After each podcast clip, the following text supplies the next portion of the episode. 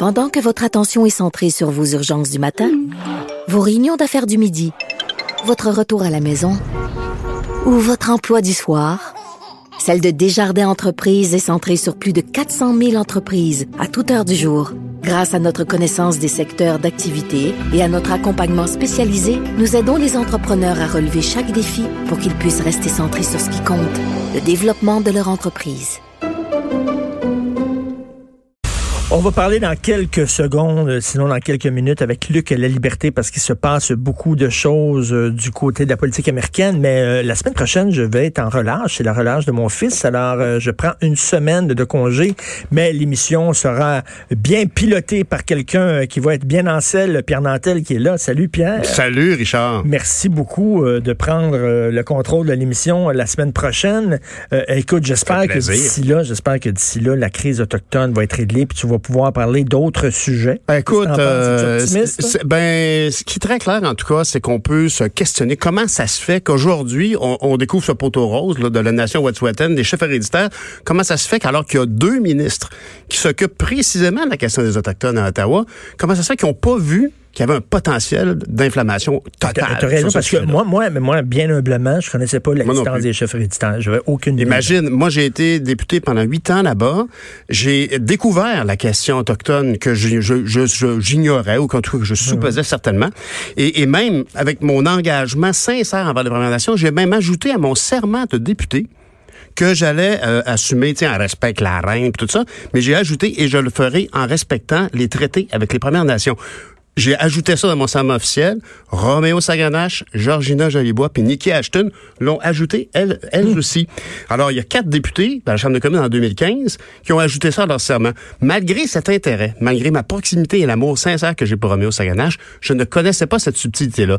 Alors, comment expliquer que quelque chose d'aussi grave surgisse comme ça, out of the blue, alors que c'est si important. Puis que tu as deux ministres. Où êtes-vous? Où étiez-vous il y a leur, leur job, c'est ça, c'est de prévoir ce genre d'affaires-là. On parle de réconciliation. Là, tu le sais que si tu as un projet de gazoduc, tu sais bien que les, nations autochtones vont, ben se lever puis ça va réagir. C'est pas d'hier qu'il y a un problème avec le tracé de ce. Je veux dire, même, même il y, a des, il, y a des, il y a des tracés, on voyait dans le Journal de Montréal, je pense, hier, qu'il y avait un tracé alternatif qui avait été proposé puis qui était rejeté par la compagnie parce que ça coûtait un peu plus cher, parce que ça traversait, je sais pas, quelques rivières. C'est sûr que c'est très important. Tant mieux si on a un souci de sécurité environnementale. Mais au, niveau du coût, je peux te dire qu'on a déjà dépassé le surplus de coût. A qu'un coût pour tous les Canadiens, tous les Québécois. Tout à fait raison. Donc, les gens s'ennuieront pas avec toi la semaine prochaine. Faut pas que tu sois trop bon. C'est ça l'affaire. Quand tu te fais mais remplacer, bon père, par exemple. Il faut, il faut pas que tu sois trop bon parce que là, les gens s'ennuieront pas de moi. Non, non, mais écoute, t'es excellent. T'es excellent, Pierre. Ça va être bien le fun. Ben, merci. Euh, je vais essayer de t'écouter peut-être même. Euh, non, non, non, non, non. Il faut que tu décroches. OK, OK, je décroche. Merci beaucoup, euh, Pierre Nantel. Donc, à partir de lundi, il va être là toute la semaine prochaine. On va parler de politique américaine avec Luc La Liberté. Salut, Luc. Oui, bonjour, Richard. Hey, Mini Mike, ça va bien pour Mini Mike? Écoute, ça va être particulièrement intéressant. Moi qui commençais à me lancer un peu des débats démocrates, parce qu'on en a eu plusieurs, puis ils n'étaient pas tous particulièrement relevés. Ben, ce soir, la présence de Mini Mike, ben, ça risque. Euh, il va être, écoute, c'est comme l'expression consacrée de lui, ce sera sa fête ce soir. Donc, il est la cible de, de ceux qui tentent de demeurer, qui sont, de, de, de prouver qu'il demeure pertinent. Et si je suis Joe Biden, ben, la, la personne qui me dérange le plus sur mon terrain actuellement, c'est Mike Bloomberg. Et on peut penser qu'un représentant du 1% du 1% ben Bernie Sanders ne devrait pas manquer une opportunité de le, pousser dans le coin à l'occasion. Oui, c'est ça. Il y a des démocrates qui disent sont mal à l'aise qu'un très, très riche, multimilliardaire se présente. Mais en même temps, euh, Luc, il faut, il faut dire que les Américains n'ont pas le même rapport que nous avec l'argent. Par exemple, quand Pierre-Carl Pelado s'est lancé en politique, il y a des gens qui avaient un malaise avec ça en disant un millionnaire en politique. On est, nous autres, avec l'argent, là, on est catholiques. Hein? Euh, on le dit, là, c'est plus facile pour un chameau de passer dans le chat d'une aiguille que pour un riche d'aller au paradis. Ça, c'est le catholicisme. Aux États-Unis, ils sont protestants. Puis le protestantisme, c'est si t'es riche, c'est parce que Dieu t'aime beaucoup, puis t'as réussi. Ils n'ont pas le même rapport avec la réussite financière. Oui, puis pour plusieurs, Michael Bloomberg, malgré le fait qu'il soit milliardaire, c'est un peu l'antithèse de Donald Trump. M. Trump, on le sait, sa réputation comme homme d'affaires, ben, c'était toujours un peu trouble. On se voit toujours dans des trucs qui étaient plus ou moins clairs, plus ou moins nets. Euh, de ce côté-là, Michael Bloomberg peut dire, écoutez, non seulement je vaux beaucoup plus, euh, mais j'ai largement mérité tout ça au sens où j'ai joué à la régulière et je me suis imposé par mon talent. Donc, il peut toujours faire valoir ça. Et pour plusieurs Américains, ben effectivement, c'est une, euh, c'est une allusion très claire à une forme de réussite. En même temps, ce que disent une partie des, des, Américains qui réagissent à ça, puis c'est quand même une question qu'il faut se poser. Il euh, n'y a rien qui empêche un milliardaire de déposer sa candidature. Et ça prend d'ailleurs beaucoup, beaucoup d'argent pour être élu aux États-Unis. Ben oui. Mais faut-il, mais faut-il désormais être milliardaire? Parce qu'on aura cette fois-là Donald Trump d'un côté et s'il devait s'imposer, ben Michael Bloomberg de l'autre. Alors là, les, démocrates s'en vont vers une tempête politique. D'ailleurs, es-tu dans une tempête, toi, euh, euh, Luc? On entend, on entend vanter beaucoup. Les, conditions sont un peu particulières. J'ai réussi à me glisser entre deux rendez-vous pour, euh, pour m'assurer de discuter avec toi, mais c'est pas, pas idéal.